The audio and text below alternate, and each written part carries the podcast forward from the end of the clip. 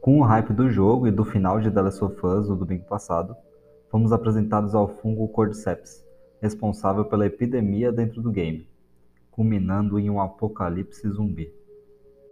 E o pior é que esse gênero de fungo existe de verdade, viu? O que deixou muita gente com a pulga atrás da orelha. Será possível que esse fungo retratado na série e no jogo transforme humanos em zumbis também na vida real? Apaguem as luzes, coloquem os fones de ouvido e cubram bem seus pés, porque está prestes a começar mais um episódio de Arrasta-me para o Podcast.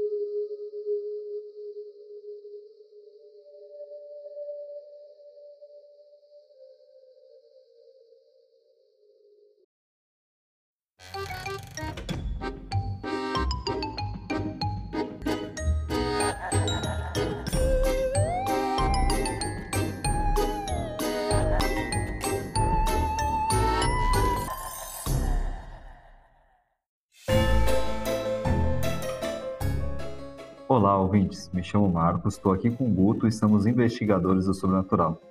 Vamos entrar com você no mundo obscuro dos monstros, maldições, das lendas e coisas que não devem ser procuradas. Este é o segundo episódio da série Guia Definitivo de Combate contra o Sobrenatural. O seu quadro do podcast que conta como identificar, relatar, combater e tentar sobreviver aos seres sobrenaturais. E o assunto dessa semana é esse fungo doido do The Last of Us que realmente existe na vida real. E aí, Marcos, o apocalipse vem? Vira e vem, né? Acho que uma hora ou outra a casa cai. É, só não sei se vai ser com esse mofo aí no cérebro das pessoas ou coisa pior. Eu só espero não estar mais por aqui quando isso acontecer. Ah, é, pessoal, se gostarem do conteúdo, não deixe de apoiar a gente. Estamos com muita coisa legal em mente aqui para os próximos episódios. Então se inscreva no nosso canal, ativa o sininho Classifica a gente com 5 aí estrelas, por favor. Só se vocês gostarem, tá? Se, se não gostar, não precisa avaliar, não. Se conectem com a gente aí no Instagram, Facebook, Twitter e fica por dentro de tudo que estamos preparando para esse ano. Ah, e indica pros amigos também, como a gente sempre fala, o boca a boca é essencial. Bora pro episódio então? Enquanto ainda podemos.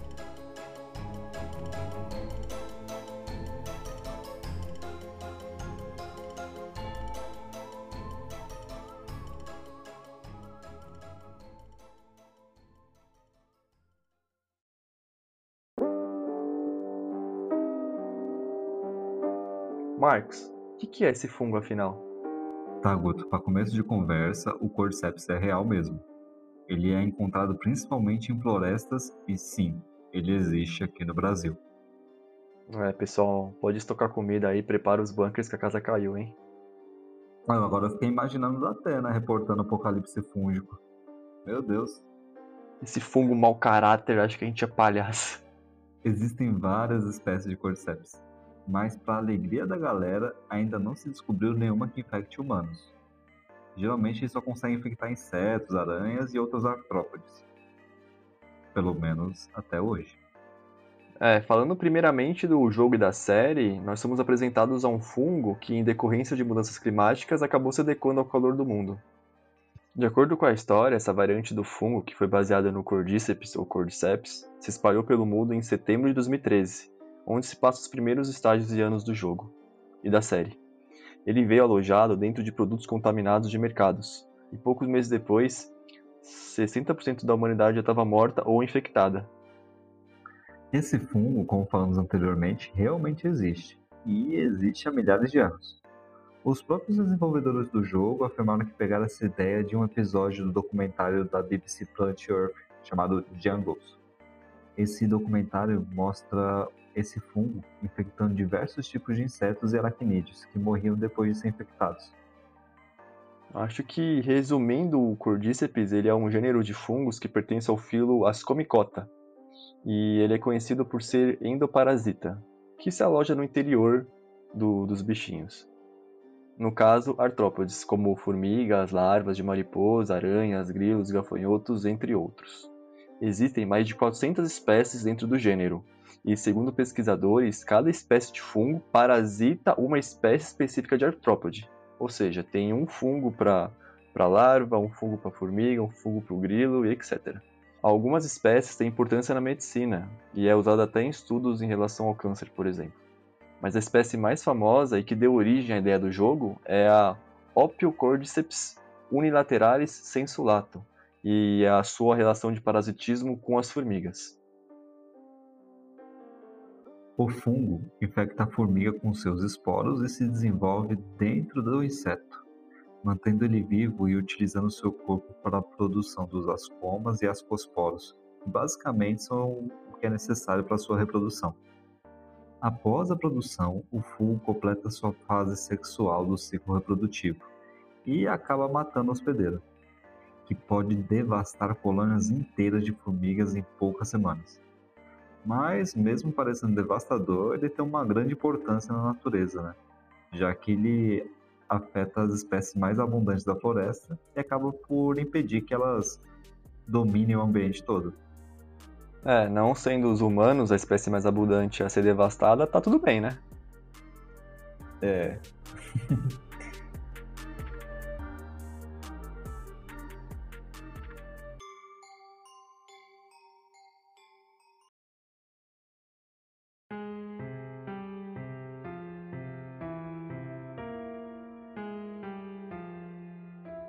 Se aprofundando mais na transformação das formigas infectadas pelo fungo, a contaminação ela ocorre pelos esporos que entram em contato direto com a superfície externa da formiga. E após esse contato, ela começa a se desenvolver dentro do corpo, consumindo todas as estruturas musculares. Chega a demorar de uma a duas semanas para o fungo atingir o sistema nervoso central, e aí sim a tadinha da formiga começar a se sentir meio estranha. Nesse momento, a formiga começa a se movimentar de maneira diferente tendo movimentos trêmulos causados pelas convulsões provocadas pelo fungo e fazendo ela cair da vegetação em que tenta subir. É também legal mencionar que o fungo faz ela se deslocar para locais bem ventilados e úmidos para favorecer a reprodução dele. Ela fica parada até o fungo consumir ela inteira viva. Que dó da formiguinha. Ela realmente virou um, um zumbi, que nem os filmes de terror. Por fim, a formiga morre após fixar as suas mandíbulas na lateral de uma folha. E depois de uma a duas semanas da morte dela, é liberado os esporos no ambiente. Assim ela pode infectar novas formigas. Já no jogo, no The Last of Us, uh, originalmente a transformação também era causada pelos esporos. As pessoas eram infectadas, principalmente após inalar os esporos do fungo. Até tem algumas partes do jogo que os personagens entram em ambientes com essa presença do mofo e usam máscaras de gás naquele estilo militar. Só que na série, para facilitar a parte técnica das gravações e até por uma questão de estética, decidiram mudar isso e focar na infecção apenas pela mordida, bem diferente do mundo real e do jogo. Um dos principais argumentos é de que os esporos no ar passariam a impressão que todos estariam expostos, sobreviventes teriam que usar máscara o tempo todo. É, e também ia ser meio burrice, né? Já pensou? Você paga milhões pro Pedro Pascal fazer uma série, depois você enfia uma máscara na cara dele o tempo todo e nem dá pra saber quem é o cara. É, se bem que eu acho que eu já vi isso aí, hein? Acho que você tá errando o seriado aqui, Marcos. Voltando para os infectados do of Us, o fungo se prolifera em hospedeiros vivos, é, incapazes de afetar cadáveres, por ser um parasita. E além disso, contém quatro estágios. O primeiro ocorre até dois dias após a infecção, onde o infectado perde a sua função cerebral superior, perde a sua racionalidade e começa a ter comportamento agressivo. Nesse ponto, ele já não é mais humano, se torna um corredor. Depois de duas semanas, ocorre o segundo estágio, o perseguidor, onde o cordyceps começa a crescer na região da cabeça, alterando a visão do infectado depois de corromper o seu córtex visual. Após um ano, o fungo já cobre todos os olhos do infectado, causando aquela cegueira, e o estágio é conhecido como instalador. Sabe aquele barulhinho? Caso o indivíduo infectado consiga sobreviver por 10 anos, ocorre o estágio final, onde placas fúngicas aparecem pelo corpo inteiro e ele vira o verme. Após morrer, ele cria caules que começam a liberar esporos infecciosos pelo lugar.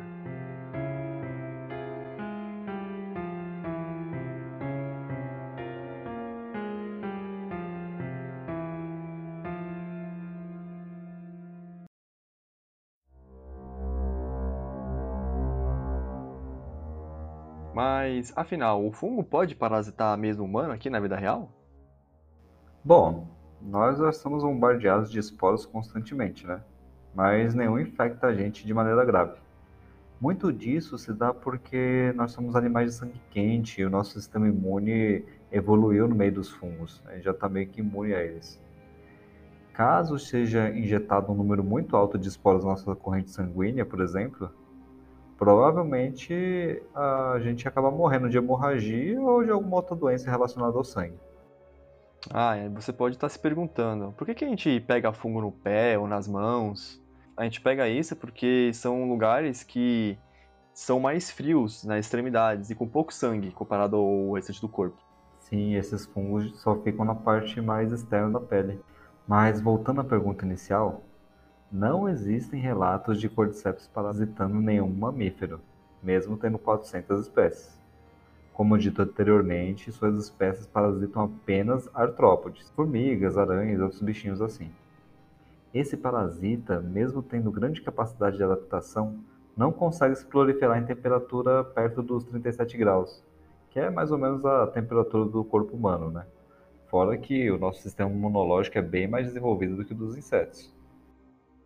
É, mas é legal lembrar que a mutação é um fenômeno comum em todos os organismos e é um fator importante na proliferação de seres como os vírus, as bactérias e os fungos.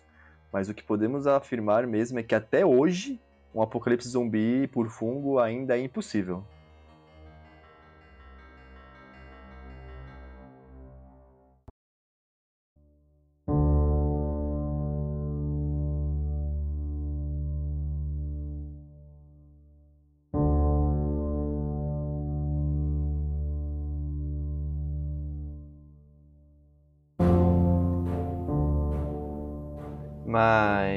Se acontecesse, daria para se defender de um apocalipse zumbi, que igual foi visto no jogo e na série?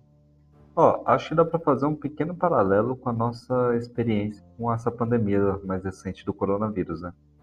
O jeito que os governos se portaram e como o povo se demonstrou bem apático à crise resultou em muito mais mortes do que deveria, mesmo com o desenvolvimento de uma vacina que foi até bem rápido. Já no caso do Cordyceps, o buraco é ainda mais embaixo, porque simplesmente não tem cura conhecida, nem para os casos com os animais. Imagina se chega nos seres humanos. Sem cura e com as pessoas perdendo a sanidade graças ao fungo, ia acontecer algo bem parecido com o que foi mostrado na série, né? 60% da população mundial morrendo ou se transformando em zumbi nos primeiros meses. Tá, ok, mas pensando hipoteticamente que esse fungo explodiu em algum lugar do mundo nesse instante, provavelmente se escalaria em poucas semanas para o resto do globo. Como então a gente poderia estar preparado para esse contato inicial, que é o que vai realmente varrer a grande maioria das pessoas? Muitos sites, canais YouTube, até cursos de faculdade mostram como deveríamos preparar para isso. Existem americanos que até construíram bunkers embaixo da terra para casos de apocalipses como esse. Mas você brasileiro, Sabe quais seriam os primeiros passos? Estocar papel higiênico, né? Isso é essencial contra esse tipo de fungo e contra o coronavírus. Existem milhares de variáveis e modos de se preparar para isso. Realmente daria para escrever um livro de como se virar em um caso desses. Mas vamos dar uma resumidinha aqui do básico para você sair bem. Vem que a gente te arrasta para o sucesso. Como geralmente os primeiros meses são os mais caóticos, o certo é preparar suprimento para no mínimo três meses de lockdown absoluto. Lembrando que a conta deve ser feita individualmente e depois se multiplica pelo número de pessoas que vão se isolar com você. A parte das pessoas que você vai se isolar é importantíssimo, tá? É, é necessário saber diferenciar quem é seu real amigo e família e quem não é. Afinal, você vai sobreviver com essas pessoas ao fim do mundo, né? Você não vai levar sua sogra pro seu bunker. O melhor é ter algum tipo de refúgio longe das grandes cidades. Se você mora nas capitais, tentar sair o mais rápido possível quando der algum tipo de indício que a sociedade irá ruir. Mas se você já estiver ali no meio do Paranauê, o melhor mesmo é se isolar dentro da sua própria casa e até para evitar ser atacado no comecinho. Na sua casa é necessário ter alguns itens básicos de sobrevivência, os hospitais não vão te ajudar mais. Haverá saques em mercados e provavelmente as pessoas vão atirar antes de perguntar. É bom ter bastante garrafa d'água, enlatados e alimentos não perecíveis. Sabe, aqueles que duram muito tempo sem estragar? Então, você precisa ter eles estocados na sua casa. Sua casa é bem protegida? Talvez seja necessário reforçar os seus muros e ter algum lugar bem pensado para caso der problema e você precisar fugir às pressas, né? É bom sempre ter uma parte dos suprimentos já em malas para esse tipo de fuga. No Brasil, o porte de armas não é tão simples, então o acesso seria mais complicado para os civis. Porém, armas brancas como faca, porrete, peixeira, cabo de vassoura, o que você puder achar para se defender tá valendo até arco e flecha. Isso ia ser de extrema importância. Você não vai querer sair no soco com zumbi, né? Remédios são importantíssimos. O estoque deles deve ser bem planejado. Até porque outros problemas de saúde também pode acontecer, né? Não vai ser só o pessoal vendo zumbi do lado de fora. Suprimentos para as necessidades fisiológicas também tem que entrar nessa conta. Pouquíssimas casas no Brasil contêm energia solar e sistema de captação de água. Em um apocalipse zumbi, ela seria ideal no começo, já que não terá mais energia elétrica e a água será escassa. Fazer isso do zero durante o isolamento pode ser bem complicado. Pilhas e baterias devem ser estocadas também e tentar bolar algum tipo de rede de comunicação alternativa como rádios para contato com parentes e amigos, até para trocar informações e localização. Itens que produzem fogo serão essenciais também.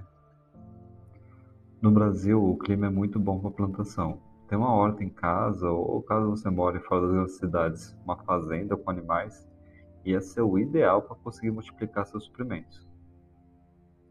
Os veículos são o maior problema nesse tipo de crise, né? Gasolina vence rápido e os próprios carros, sem revisão, tendem a parar de funcionar depois de um tempinho.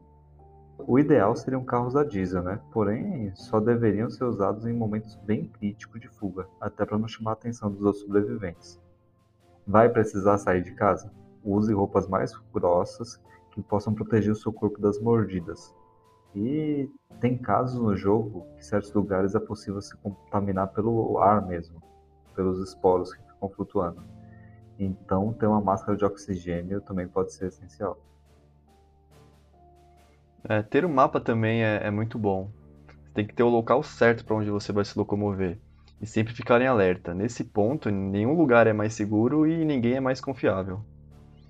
Aproveite o tempo para aprender a atirar, lutar, fazer exercícios físicos e manter sua mente ocupada, com livros e outras coisas. Você precisa estar o mais forte e são possível na hora que o bicho pegar mesmo. E como já dizia o manual do Zumbilândia, sempre mire na cabeça e na dúvida atire duas vezes.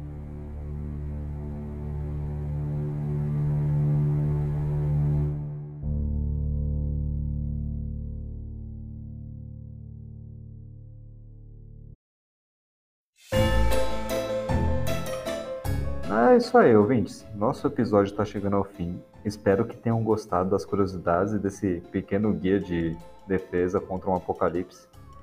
Lembrando que é possível reutilizar esses métodos para outros tipos de apocalipse também, tá? Não precisa ser de fungo. Podendo ter alterações no tipo de abrigo e tal. Muito também vai dar sorte, né? O correto é tentar sobreviver até acharem uma cura. Ou se adaptar mesmo a essa nova civilização que vai ser criada. É, é, no fundo, no fundo, vai todo mundo morrer. Mas muito obrigado, pessoal, por acompanhar a gente até esse finalzinho. No próximo episódio, qual monstro vocês querem saber um pouco mais? Você sobreviveria a um apocalipse zumbi?